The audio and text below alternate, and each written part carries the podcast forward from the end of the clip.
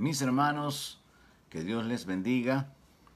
A todos aquellos que ya están dispuestos y están con la expectativa de poder eh, escudriñar la palabra de Dios bajo el enfoque del estudio de la escatología.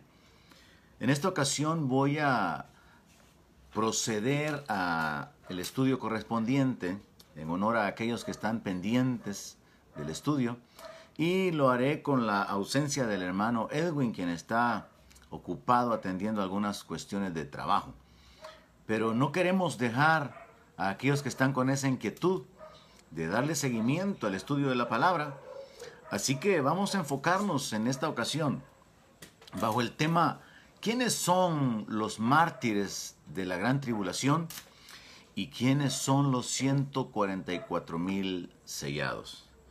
Para aquellos que quizá tengan la oportunidad de ver este video, que es, una, es parte de una serie que estamos haciendo, quiero hacerles saber que en nuestro canal de la iglesia Centro Cristiano de Fe eh, San Salvador, ya existen eh, varios videos bajo la serie Escatología y pues también les pueden servir de respaldo para poder continuar escudriñando la palabra de Dios.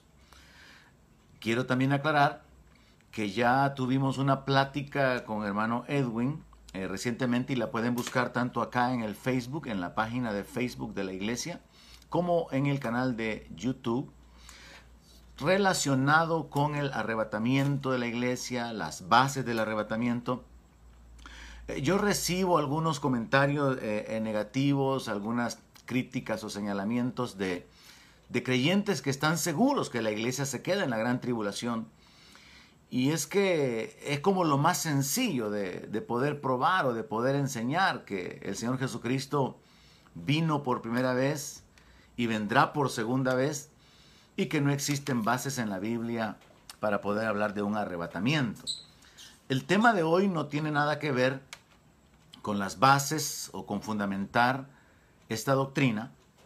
Sin embargo, al poder compartir los principios que voy a hacer eh, basado en las preguntas que tengo, se va a aclarar todavía un poco más eh, esta enseñanza relacionada con que la iglesia no está en el libro de Apocalipsis. La iglesia tiene que haber sido arrebatada. Y sí, como algunos de una manera crítica eh, señalan, el arrebatamiento misterioso, dicen. ciertamente en la Biblia se nos muestra esto como algo que de alguna manera sucederá de una forma misteriosa. De hecho, como parte de las críticas o comentarios negativos que yo recibo en cuanto a las enseñanzas, nunca nadie se ha detenido a explicarme qué es lo que Jesús quiso decir cuando él dijo que iba a ir a la casa del Padre, que iba a regresar y que nos iba a tomar.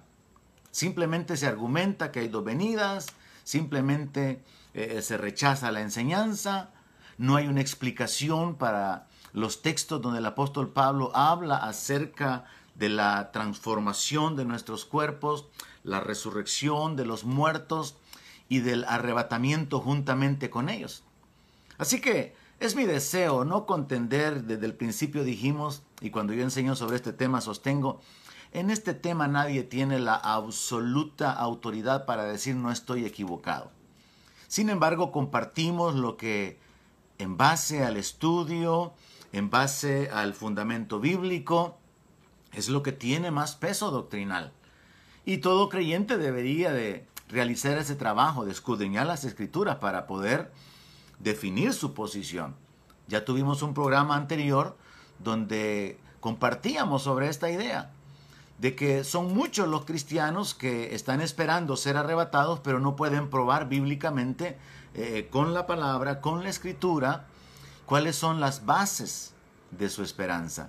Y es que hay tanto que hablar y hay tanto que ir agregando. Y en esta ocasión vamos a agregar un renglón más a nuestro conocimiento de la palabra de Dios. Así que el enfoque de hoy, ¿quiénes son los mártires de la gran tribulación? Y quiénes son los 144 mil sellados.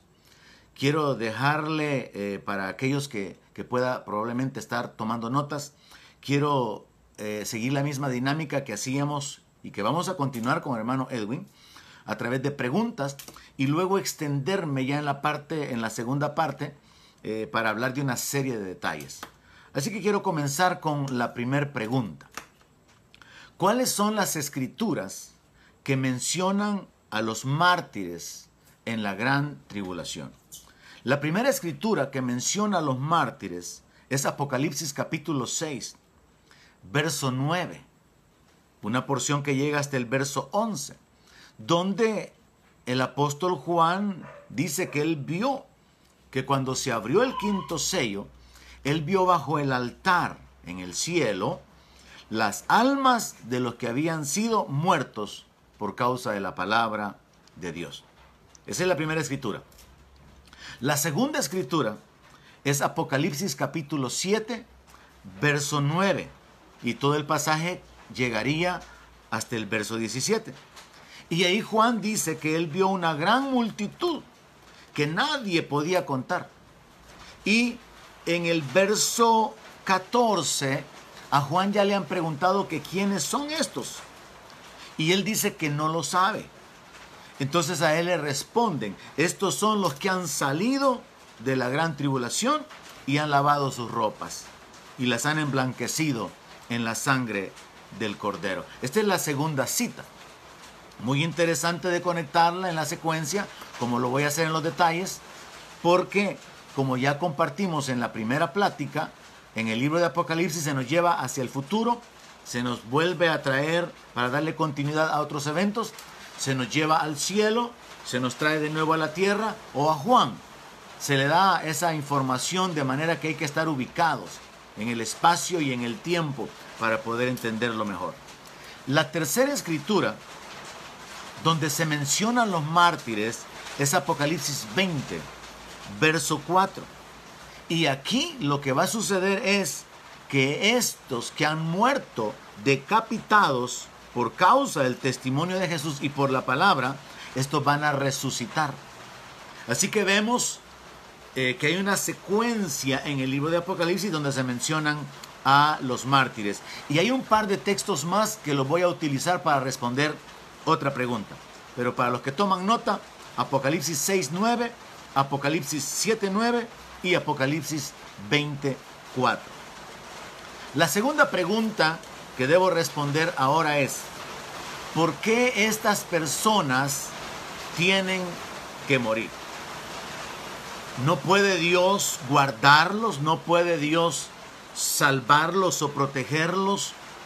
Como sostienen los que creen que la iglesia se queda en la gran tribulación, como Dios lo hizo cuando trajo los juicios sobre Egipto. Sí, Dios puede hacerlo. Pero dentro del plan divino, dentro de los tiempos que Dios ha determinado para tratar con la humanidad, ahora podemos ser salvos por gracia, por medio de la fe. En este tiempo, ahora, mientras el Evangelio continúa siendo predicado, todo el que invoque el nombre del Señor será salvo. Pero en aquel tiempo, durante la gran tribulación, debido al dominio satánico que le será entregado temporalmente, y por causa de que estas personas no se van a someter a ese sistema político, a ese sistema religioso o, de restricciones, la única manera de poder obtener la salvación va a ser por medio de la muerte. Entonces las personas van a tener que estar dispuestas a morir por causa de la palabra de Dios. A morir para no ser parte del sistema diabólico, para no someterse al sistema diabólico. Así que esa sería la respuesta a la segunda pregunta. ¿Por qué estas personas tienen que morir? Sí, Dios puede salvarlos. Pero durante ese tiempo la gente tendrá que morir. Literalmente. Tendrá que perder su vida. Y eso tiene que causar que nosotros valoremos nuestra salvación. Una salvación tan grande que nos ha sido dada ahora por gracia, por medio de la fe. Ahora no tenemos que morir por Cristo. Tenemos que vivir para Él. Sí hay algunas naciones donde hay persecución y sí hay gente que está muriendo por Cristo en este siglo XXI, en el siglo XX y en diferentes edades. Pero en ese tiempo, el que quiera ser salvo tendrá que morir. La tercera pregunta que tengo que responder es, de dónde son esas personas. Y según la Biblia, estas personas eh, pertenecen a muchas naciones, son de diferentes naciones, porque la persecución religiosa alcanzará a todo el mundo. Es en Apocalipsis capítulo 7, en el verso 9, donde Juan dice que la multitud que él vio, que no se podía contar, era de todas naciones, tribus, pueblos y lenguas. Ahora, Juan describe a este grupo de personas en este capítulo cuando ya están en la presencia del Cordero, o sea, revelando que este es el final, e, e, el destino de ellos. Pero aquí se nos habla acerca de la nacionalidad de estas personas. Así que la respuesta a la pregunta número 3, que de dónde son, es de todas las naciones o de muchas naciones del mundo, porque la persecución se va a extender por todo el mundo. La cuarta pregunta que tengo es, ¿cuándo van a resucitar los mártires? Si estos mueren durante ese periodo llamado la gran tribulación, durante ese periodo de siete años, ¿cuándo van a resucitar? Y aquí es interesante entender que el Señor revela que estos van a resucitar antes de que comience el milenio. Porque antes de que comience el milenio, se va a efectuar lo que se conoce como el tribunal de Cristo, el bimá de Cristo, el, el, tribunal donde vamos a ser juzgados para recibir recompensa. Entonces, en Apocalipsis 20 se nos muestra que las personas que hayan muerto durante la gran tribulación van a resucitar antes de que comience el milenio para poder tener su participación en el tribunal de Cristo y entonces recibir el galardón, la posición de gloria, la posición de autoridad que ellos van a retener durante el milenio. Así que estas personas resucitan antes del milenio. Muy importante, voy a recalcarlo posteriormente cuando explique todos los detalles, que la resurrección de los mártires complementa la primera resurrección, es decir, la resurrección de vida. Hemos mencionado ya que a Daniel solamente se le dijo que unos iban a resucitar para vergüenza eterna y otros para gloria eterna. Pero a Juan se le explica en el capítulo 20 que entre la primera resurrección, que es la resurrección de vida, y la segunda resurrección, hay mil años de diferencia. Y entonces entendamos esto. Si nosotros estamos correctos en el orden bíblico y en el sustento de todas las escrituras que estamos compartiendo, y el arrebatamiento sucede antes de la gran tribulación, allí sucederá la resurrección de vida. Los muertos en Cristo resucitarán primero. Resucitan los muertos, los vivos seremos transformados, dijo el apóstol Pablo, y todos subimos para encontrarnos con el Señor en el aire, la doctrina del arrebatamiento. Ahora, mientras la iglesia está en el cielo, según el, capítulo 5 de Apocalipsis, adorando al Redentor, porque los, nos ha redimido con su sangre de todo linaje, lengua, pueblo y nación, en la tierra se están dando todos los eventos relacionados con los juicios de Dios, el trato de Dios con Israel y la hora de prueba sobre el mundo entero. Se están dando esos eventos donde por medio de la intervención satánica, por medio de la intervención demoníaca, y el accionar y el gobierno de la bestia, los mártires estarán a lo largo de ese periodo siendo asesinados, siendo eh, eh, muertos, y estos van a resucitar al final de los siete años para completar la primera resurrección, la resurrección de vida. Posteriormente, después de que se hayan pasado los mil años, donde todavía habrá muerte, se va a dar la segunda resurrección. Y esa resurrección solamente será para poder probar, por medio del libro de las obras, que nadie es digno de entrar en el reino de los cielos. Entonces entendamos este detalle ante esta pregunta. ¿Cuándo resucitarán los mártires? Entendamos este detalle. La primera resurrección o la resurrección de vida sucederá cuando la iglesia sea arrebatada y terminará con los mártires que morirán durante la etapa de la gran tribulación y se cierra la primera resurrección. La segunda resurrección sucederá después del milenio para poder incluir a todos los que en el milenio, sin el diablo, pecaron o se rebelaron contra Dios. Para poder incluir a todos los que durante la gran tribulación fueron parte del sistema de la bestia. Para incluir a todos los que ahora que el Evangelio está siendo predicado lo rechazan y prefieren vivir en su pecado o en la incredulidad. Para incluir a todos aquellos que antes de que el Señor Jesucristo viniera bajo el tiempo de la ley, no conocieron al Dios de Israel, ni le sirvieron o, le oyeron acerca de él, pero no caminaron en el temor de él. Entonces se incluye a toda la humanidad. Un juicio basado en las obras. Por eso la Biblia dice que los libros se van a abrir. El libro de la vida del Cordero y, los libros de las obras. Para probarle a cada persona que por causa de sus obras no es digno de entrar en el reino de los cielos. Eso es muy importante, probablemente lo tengamos que repetir o tocar en profundidad más adelante. La quinta pregunta es esta. ¿Los mártires son parte de la iglesia?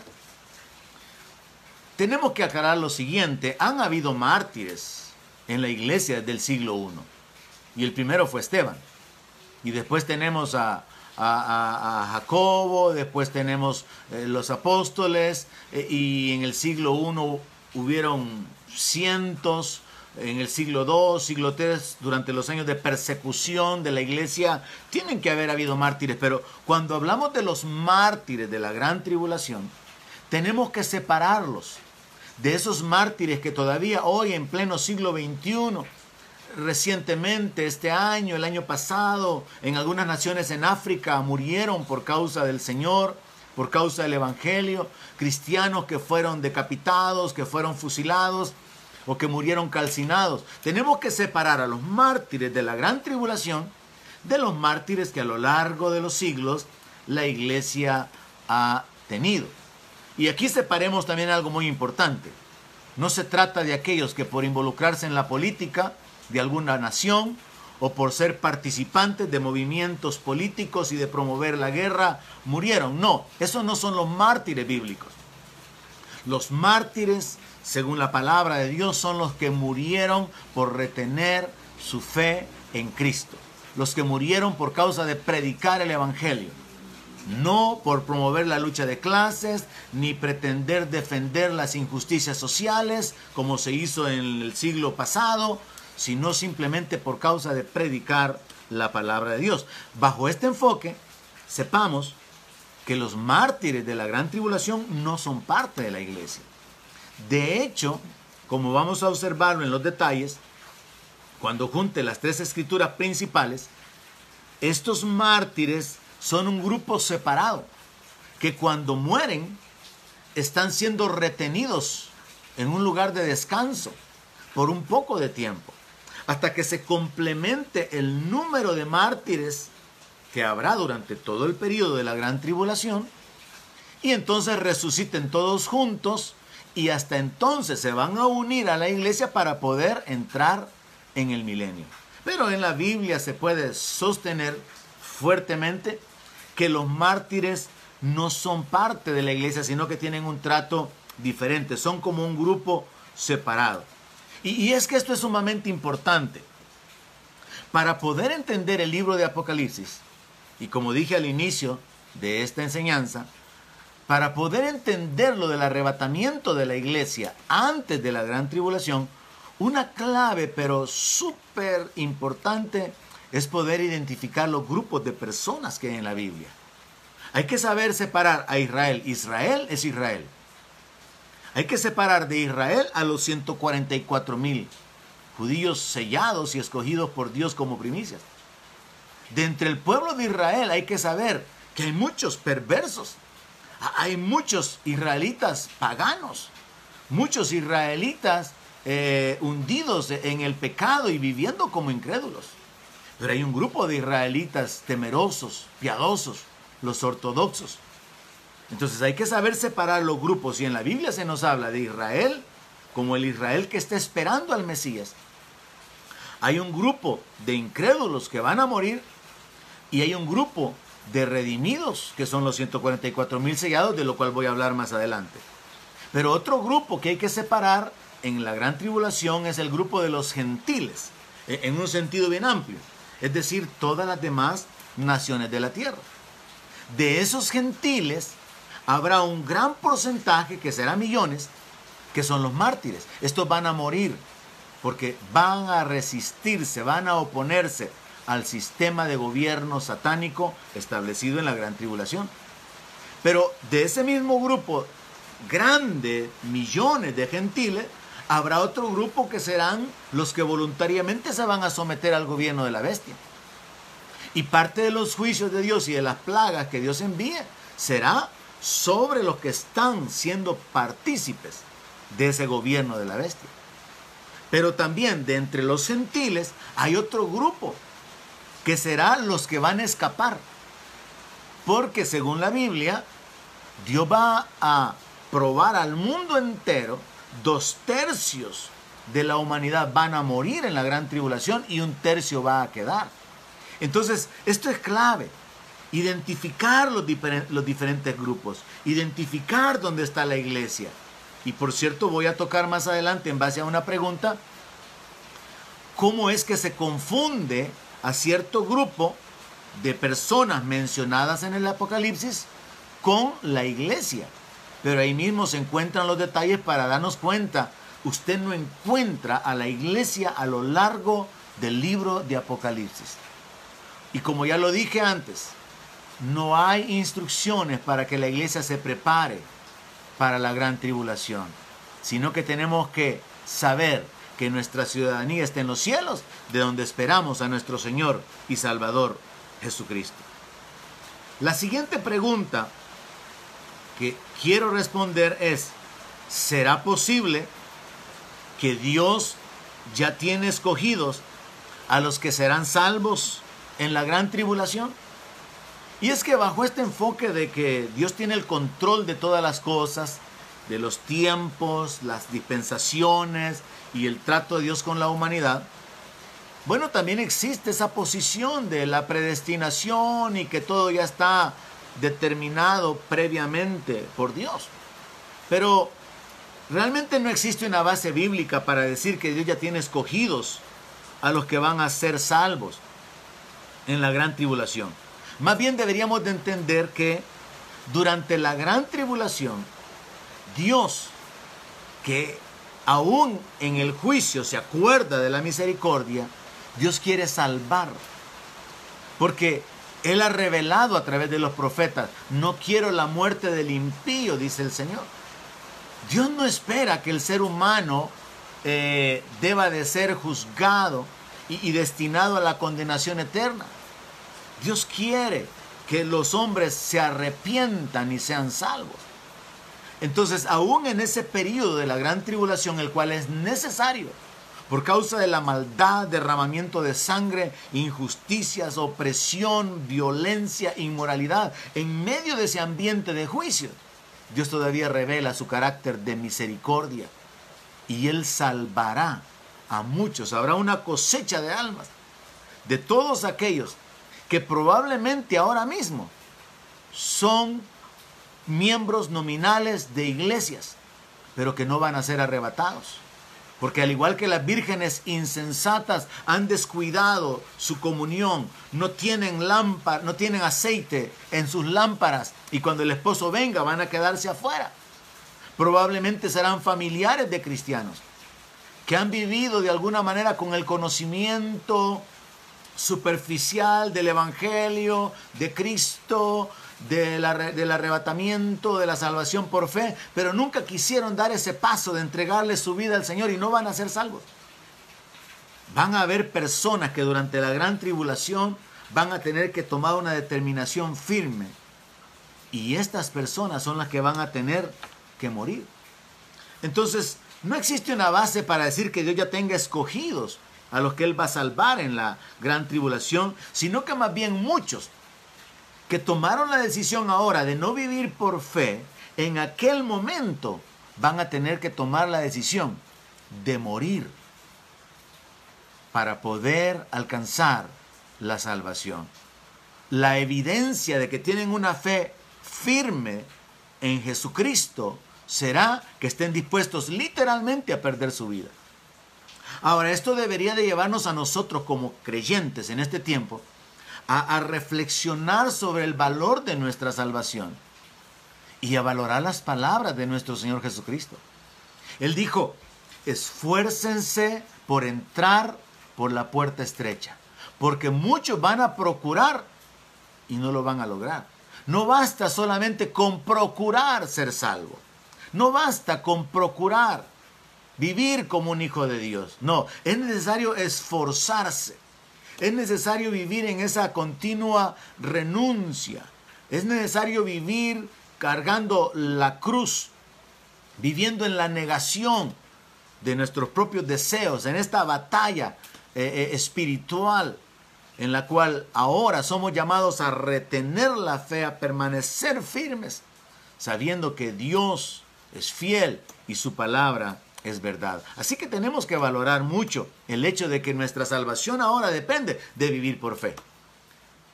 Pero aquellos que se queden en la gran tribulación van a definir su salvación a través de entregar su vida, a través de estar dispuestos a que los maten. Y en esto hay un elemento más muy importante que podríamos agregar, bajo el estudio que ya cubrimos probablemente en la primera plática o segunda plática del estudio escatológico de las siete iglesias. Porque la iglesia de la Odisea representa a cristianos nominales. Jesús los llama tibios y les dice que por cuanto no son fríos ni calientes, sino tibios, Él los va a vomitar de su boca, los va a rechazar. Entonces entendamos en la Biblia que el Señor Jesucristo habla de una iglesia, la iglesia de la Odisea, como creyentes nominales, creyentes acomodados, creyentes que dicen yo no tengo necesidad de nada. Soy rico, me he enriquecido y el Señor le dice, tú no sabes que eres un miserable, desventurado, ciego y desnudo. Y yo te aconsejo que de mí compres oro refinado en fuego, que compres colirio y, y que puedas comprar vestiduras para poder cubrir tu vergüenza. Entonces es interesante citar el hecho de que el Señor Jesucristo habló de un grupo de creyentes rechazados por causa de su tibieza espiritual, por causa de su falta de compromiso. Dios habla en su palabra a través de los apóstoles acerca de contender ardientemente por la fe, de batallar resistiendo en esta lucha contra el pecado, de guardar nuestra fe, pero muchas veces podemos acomodarnos y vivir un evangelio que simplemente consiste, como prediqué recientemente, en asistir a la iglesia y oír la palabra.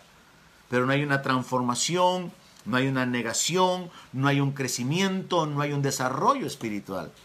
Y esto es lo que realmente a Dios le importa. La transformación de nuestra vida mientras llega el momento de la manifestación gloriosa de los hijos de Dios. Así que tenemos que valorar la salvación que nos ha sido dada y que ahora somos llamados a vivir por fe. El justo por la fe vivirá. Pero en aquel momento, en esa etapa de la gran tribulación, la gente tendrá que estar dispuesta a dar su vida para poder alcanzar la salvación. La séptima pregunta que tengo es, ¿habrá otra forma de ser salvo en la gran tribulación? Sí, hay otra forma de ser salvo. Y es que cuando entendemos el trato de Dios con la humanidad y sabemos que proféticamente la prueba o la gran tribulación va a ser sobre todo el mundo y con un trato muy particular a Israel porque rechazaron al Mesías, cuando Dios meta al mundo en este periodo de gran tribulación, se menciona en la palabra de Dios que solamente un tercio de la humanidad va a sobrevivir. Eso significa que de todas las naciones del mundo habrán personas que van a escapar Y estas personas van a lograr entrar al milenio donde todavía van a tener la oportunidad de poder ser salvos, porque aunque escaparon de la gran tribulación, no tienen garantizada su salvación, como los mártires que ya murieron por causa de Cristo y están destinados a resucitar antes del milenio, sino que estos que logren escapar de la gran tribulación, que sean pasados por fuego y logren entrar al milenio, en el milenio, sin diablo, van a tener que permanecer fieles. Van a tener que vivir una vida de rectitud, de santidad y no pecar. Porque el pecador de 100 años será maldito, dice el libro de Isaías. Habrá pecado en el milenio. Habrá muerte en el milenio. Entonces, ¿quiénes son esas personas que van a pecar y van a morir? Son personas que corresponden a ese tercio de la humanidad que va a escapar de la gran tribulación. Y en el milenio tienen que permanecer en fidelidad, en santidad, en temor a Dios, sin el diablo que los tiente, y siempre va a haber pecado y siempre van a haber personas que van a morir. Y aún al final del milenio, otro aspecto que tendremos que tocar más adelante, dice que Satanás va a ser suelto y causará la última rebelión en la tierra. Y el Señor ni siquiera eh, pelea contra ellos, sino que fuego desciende del cielo que los consume y ahora se cierra la etapa final del trato de Dios con la humanidad para entonces ir ya a lo que es eh, la segunda resurrección de muerte antes de entrar a la eternidad. Así que, ante la pregunta, ¿habrá otra forma de ser salvo en la gran tribulación aparte de morir? Sí. Sería escapando de los juicios que van a venir sobre la tierra, sería escapando de toda la operación demoníaca y del accionar eh, ejecutado sobre o, por el gobierno de la bestia y lograr llegar a tener entrada en el milenio, porque en el milenio se nos habla de naciones viniendo a adorar al rey. Solo ese es otro tema en el cual no puedo ahondar en esta ocasión.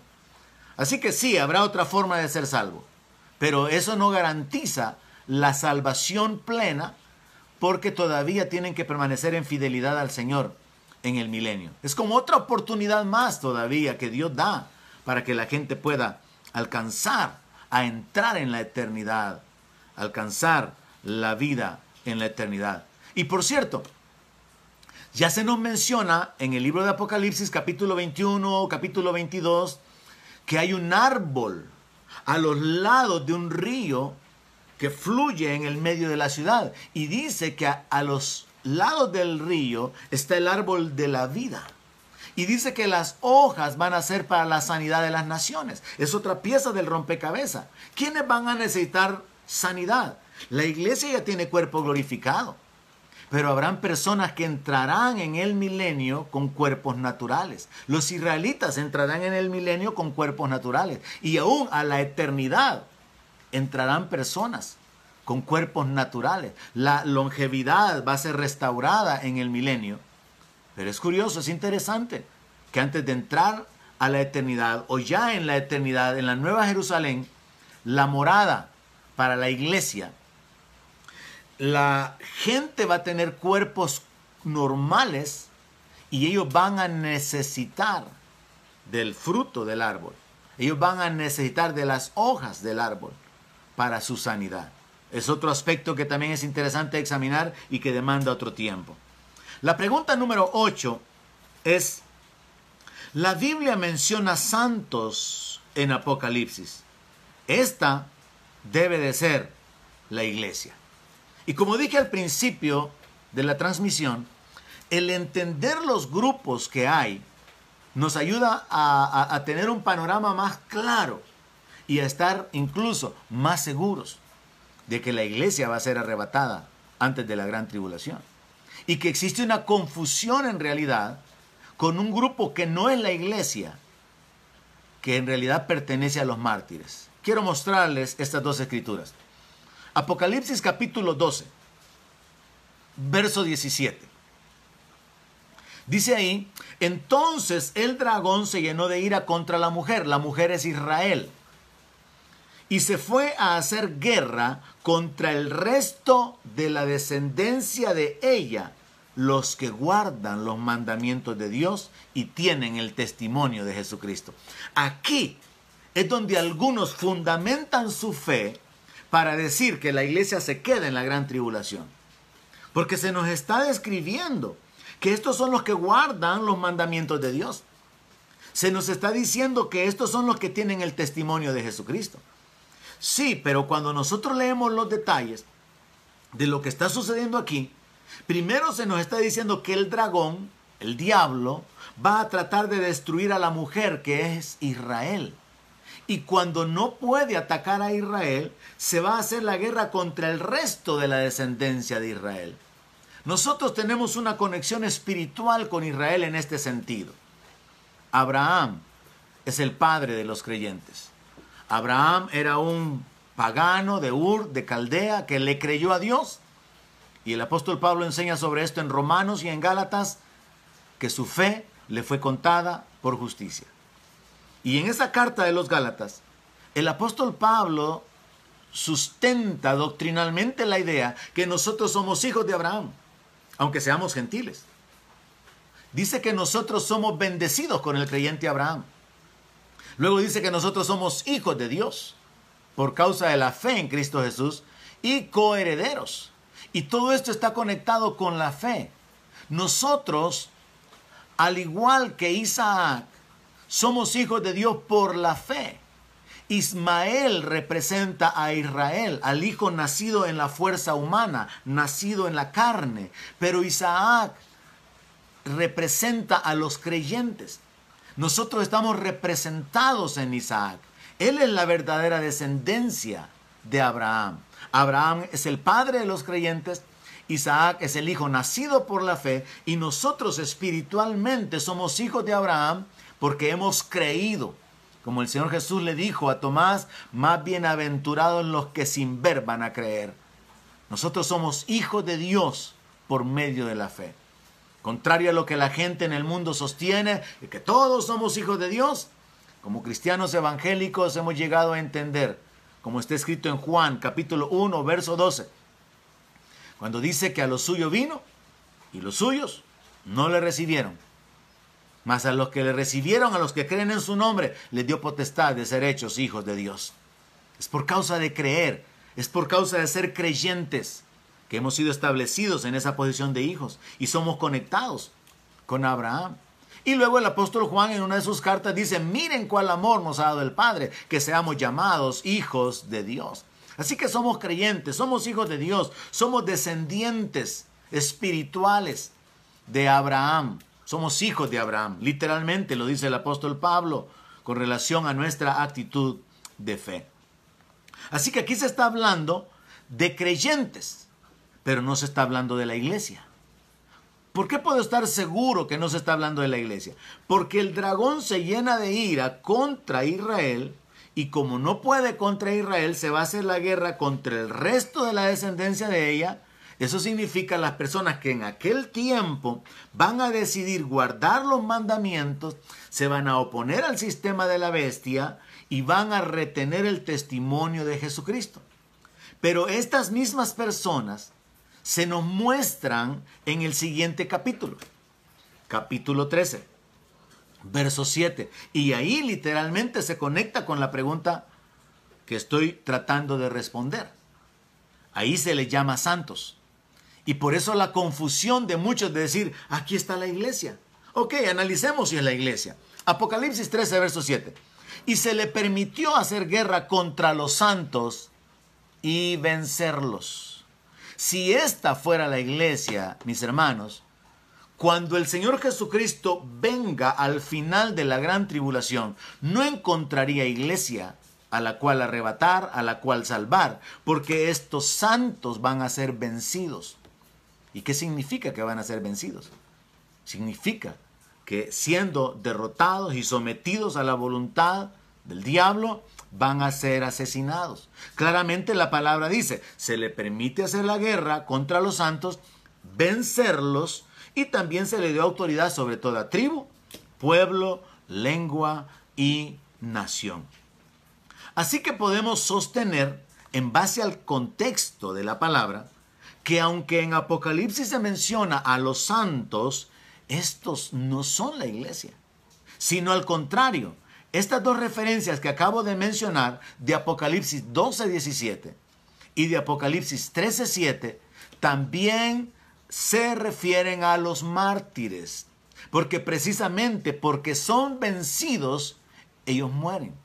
Y como lo dice el libro de Apocalipsis 20, voy para allá en un momento, van a ser decapitados, van a morir por causa de retener el testimonio de Jesucristo.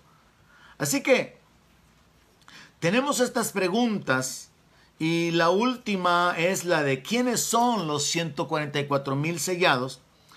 Y esto es algo que también nos ayuda a entender el plan de salvación de Dios porque los testigos de Jehová por medio de su líder fundador, Charles Russell, eh, mantienen esta doctrina de que en realidad Dios va a llevarse al cielo únicamente a 144 mil eh, creyentes escogidos. Y algunos de ellos ya están allá y se está complementando el número y, Dios se los va a llevar al cielo eh, cuando ese número se, se complemente, ya nadie más podrá entrar en el reino de los cielos. Yo he citado en algunas de mis prédicas que erróneamente como cristianos evangélicos hemos sostenido la idea de que se pasará la eternidad en el cielo. Pero si el reino viene a la tierra, eh, estamos mal al preguntarle a la gente cuando usted muera dónde va a pasar la eternidad, en el infierno o en el cielo, porque nadie va a pasar la eternidad en el cielo. Puesto que el reino de los cielos viene a la tierra, y el Señor Jesús enseñó en el Padre nuestro a pedir que venga a nosotros su reino. Y el rey viene para establecer el reino. Y el reino se establecerá en la tierra. Entonces, estamos mal como cristianos evangélicos al hablar de pasar la eternidad en el cielo. Y están mal los testigos de Jehová al sostener que 144 mil son los únicos que van a obtener su derecho de entrar en el cielo, hablando de esto como cristianos o miembros de su secta o de su denominación. Porque la Biblia claramente enseña que estos 144 mil son judíos. Así que voy a comenzar diluyendo este grupo para luego detenerme en los detalles relacionados con los mártires. Son 12 mil escogidos de cada tribu que serán arrebatados durante el tiempo de la gran tribulación. En Apocalipsis capítulo 7, verso 3, se lee lo siguiente. No haga daño a la tierra ni al mar, ni a los árboles, hasta que hayamos sellado en sus frentes a los siervos de nuestro Dios. Y oí el número de los sellados. 144 mil sellados de todas las tribus de los hijos de Israel. Y luego se da el detalle de la tribu de Judá 12 mil, de la de Rubén 12 mil, de Gad 12 mil, de Aser 12 mil, de Neftalí 12 mil. Son 12 mil de cada uno, de cada una de las tribus de Israel, excepto Rubén que fue removido y en su lugar entra uno de los hijos de, de José, algo que también es tema de otro estudio. Pero el punto es los 144 mil sellados no son creyentes, son literalmente judíos. Son 12 mil de cada una de las 12 tribus de Israel. Y son judíos escogidos por Dios durante la gran tribulación. No es que como algunos ponen como comentario en estas enseñanzas, ya algunos ya están en el cielo y hace falta que otros eh, se sumen a ese grupo. No, son judíos escogidos durante la gran tribulación. Aquí en Apocalipsis 7 se menciona que tienen que ser sellados. Pero en el Apocalipsis capítulo 14, Juan tiene otra visión.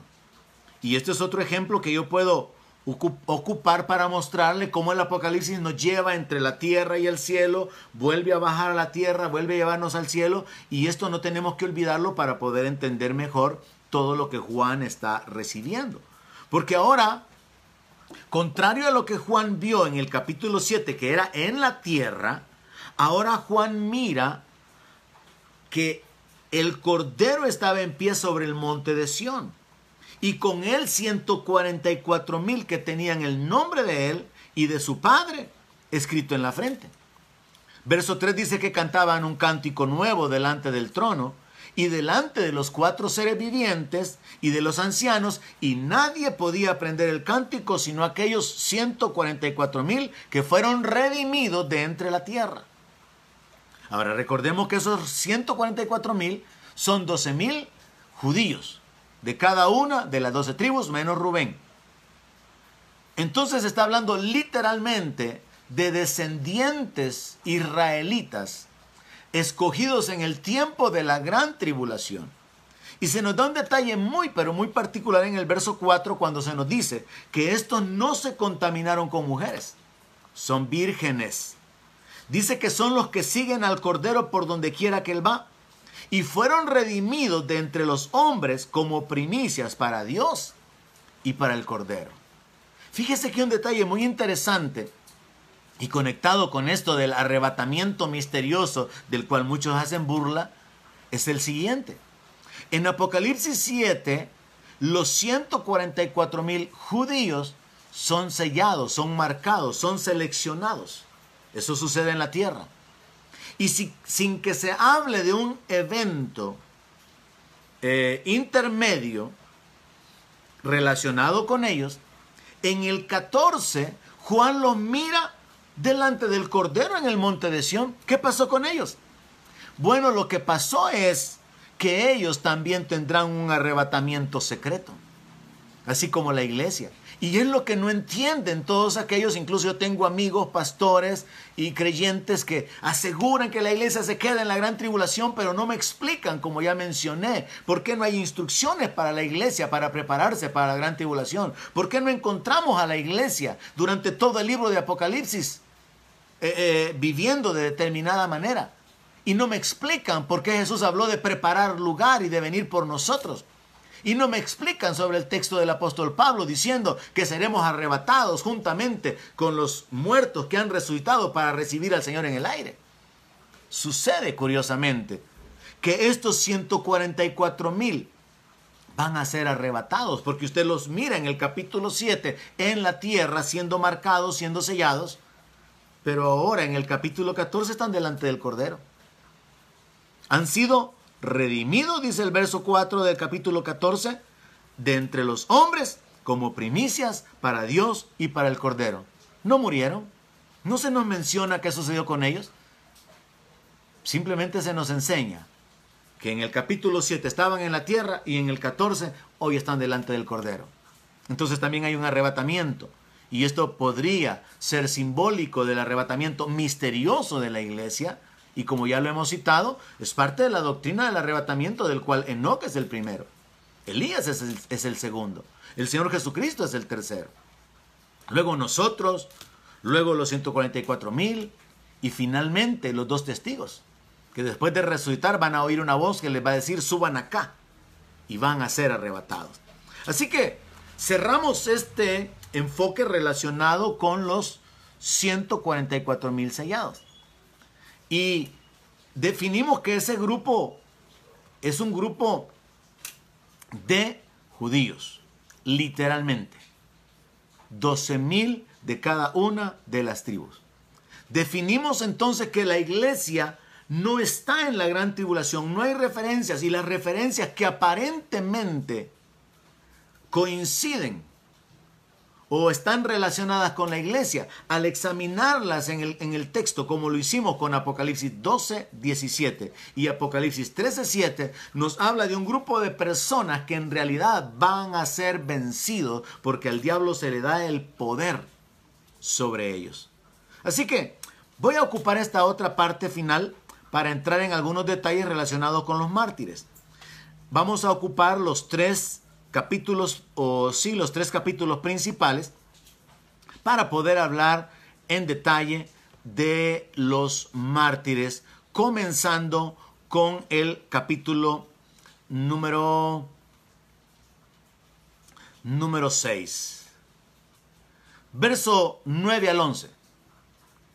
Cuando abrió el quinto sello, vi bajo el altar las almas de los que habían sido muertos por causa de la palabra de Dios. Juan mira que en el cielo hay almas, contrario a la idea de muchos cristianos evangélicos de que los cristianos están dormidos o inconscientes, la Biblia nos enseña, el apóstol Pablo habla acerca de, que partir y estar con Cristo es algo mucho mejor.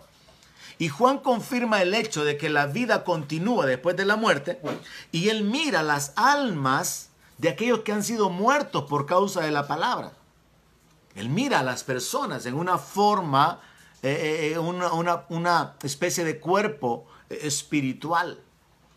Y ellos, dice según el verso 9, fueron muertos por causa de la palabra de Dios y por el testimonio que tenían. O sea, por causa de retener la palabra, los asesinaron por no someterse al, gobierno de la bestia, fueron asesinados. Y dice que ellos claman a gran voz diciendo, ¿hasta cuándo, Señor Santo y verdadero, no juzgas y vengas nuestra sangre en los que moran en la tierra? Están clamando por venganza, porque los mataron. Fueron asesinados. Así que establezcamos la diferencia. La iglesia no está en la tierra, la iglesia está en el cielo. Pero los que de la iglesia no fueron arrebatados y dan su vida por el Señor, ellos vienen a ser parte de este grupo de mártires. Los familiares de cristianos que ahora van a entender lo que sus padres les hablaban. Aquellos que no entregaron su vida al Señor y ahora conocen y entienden qué es lo que está sucediendo y toman la decisión de retener el testimonio y de morir por causa de la palabra, van a conformar este grupo. Pero vea que ellos están clamando por venganza. Ahora en el verso 11 se les dan vestiduras blancas y se les dice que descansen todavía un poco de tiempo hasta que se complete el número de sus consiervos y sus hermanos que también tienen que ser muertos como ellos.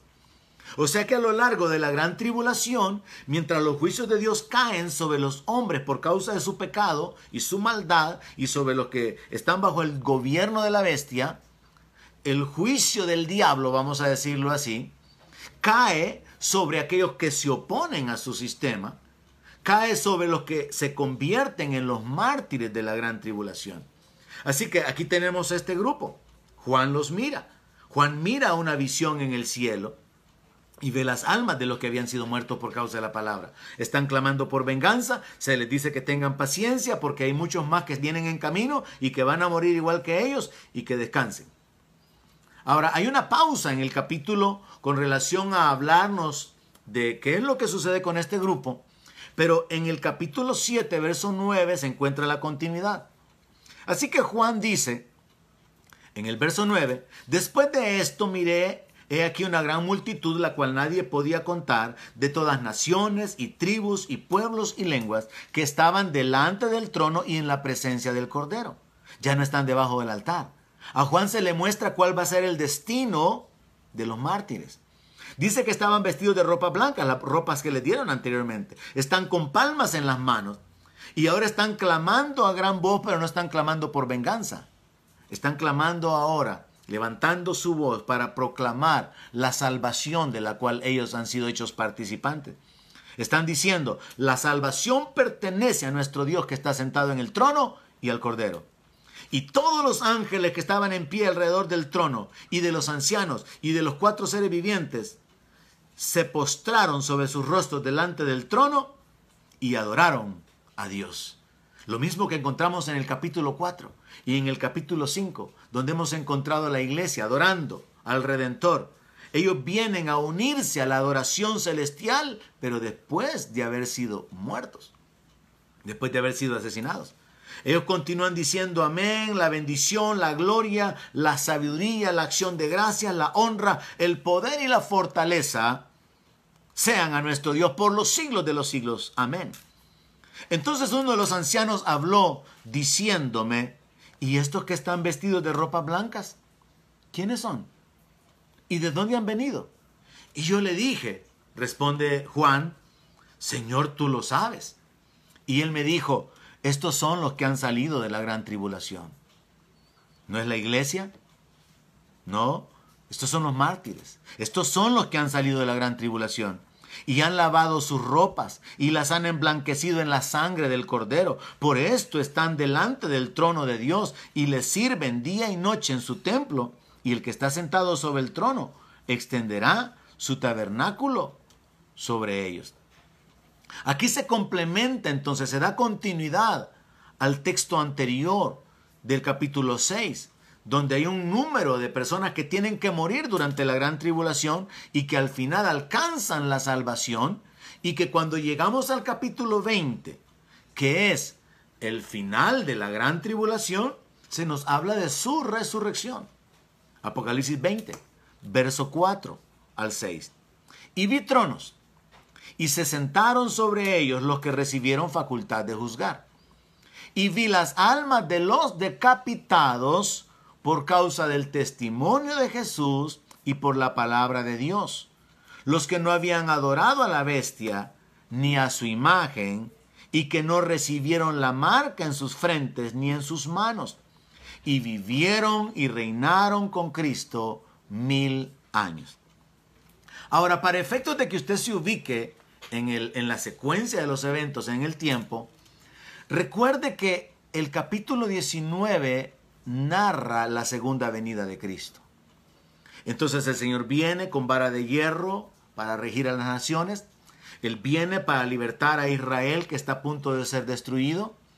Él viene como sustentamos ya en una plática, en una enseñanza anterior, con la iglesia que ha sido guardada de la hora de prueba que hay sobre el mundo entero, para poder entrar en el reino. Pero como mencioné, los mártires tienen que cerrar la primera resurrección porque ellos tienen parte en la resurrección de vida. Entonces, por esa razón es que ellos van a vivir. Dice, eso es lo que dice el verso 4, que dio a las, las, almas de los decapitados por causa del testimonio de Jesús y por la palabra de Dios, los que no habían adorado a la bestia ni a su imagen y que no recibieron la marca en sus frentes ni en sus manos y vivieron. Ah, habían sido decapitados pero vivieron, o sea, resucitaron y reinaron con Cristo mil años. Resucitaron para entrar en el milenio. Y claramente lo explican los versos siguientes. Pero los otros muertos, ¿cuáles otros muertos? Los incrédulos. Los que no eran creyentes durante el tiempo de la gran tribulación. Los que no son creyentes en este tiempo donde estamos en la gracia, predicando el Evangelio, anunciando la salvación por gracia, por medio de la fe en Cristo. Los otros muertos no volvieron a vivir hasta que se cumplieron mil años. Tiene que pasar el milenio. ¿Por qué? Porque en el milenio todavía habrá muerte, todavía habrá pecado. Sin diablo habrá pecado y habrá muerte. Es la última etapa donde el ser humano puede todavía alcanzar la salvación, pero todavía muchos van a morir. Entonces, estos van a resucitar en la segunda resurrección que es la resurrección de muerte. Por eso está escrito en el verso 6, bienaventurado y santo el que tiene parte en la primera resurrección. La segunda muerte no tiene potestad sobre estos, sino que serán sacerdotes de Dios y de Cristo y reinarán con él mil años. Juan entonces está poniendo en orden los eventos y nos está mostrando de que la primera resurrección se cierra con los mártires que resucitan para poder ir al tribunal de Cristo y los que reciban la facultad de juzgar, los que sean considerados dignos van a reinar con Cristo mil años. Entran al milenio. Y en ese milenio todavía habrá muerte. Los judíos entran porque han sido guardados entran con cuerpos naturales, un tercio de la humanidad entra porque escaparon del fuego de la gran tribulación con cuerpos naturales, pero la iglesia que ha regresado con el Señor tiene cuerpos glorificados. Y por eso, hermanos, es que tenemos que vivir cada día, como el apóstol Pablo dijo, no pretendo haberlo alcanzado, sino que una cosa hago, prosigo hacia adelante, me olvido de lo que está atrás, prosigo hacia adelante, pongo mi mirada en Cristo, quiero llegar, quiero alcanzar la meta, el supremo llamamiento. Porque mientras no tengamos cuerpos glorificados, no debemos de descuidar la salvación tan grande que nos ha sido dada. Así que en el milenio, la iglesia que regresa con cuerpos glorificados entra. Porque lo que se va a dar en el milenio es una fusión del plano espiritual con el plano natural. La iglesia ya tiene cuerpo glorificado, ya no puede morir. Pero Israel, los judíos entran con cuerpos naturales. Un tercio de la humanidad que logró escapar del fuego de la gran tribulación entran en el milenio con cuerpos naturales. Los mártires resucitan y aunque no hay un detalle en la Biblia cómo van a resucitar, podríamos considerar que van a entrar con un cuerpo glorificado. Pero sí podemos sustentar la idea de que en el milenio se van a fusionar los dos mundos. Así como en el Edén, Dios venía para hablar con Adán. Y al final cuando Adán fue sacado, un ángel estaba impidiendo el acceso al jardín. En el milenio se va a fusionar el plano espiritual con el plano natural para entrar luego a la eternidad, donde va a dominar, donde va a gobernar lo espiritual, pero todavía seguirán habiendo personas con cuerpo natural.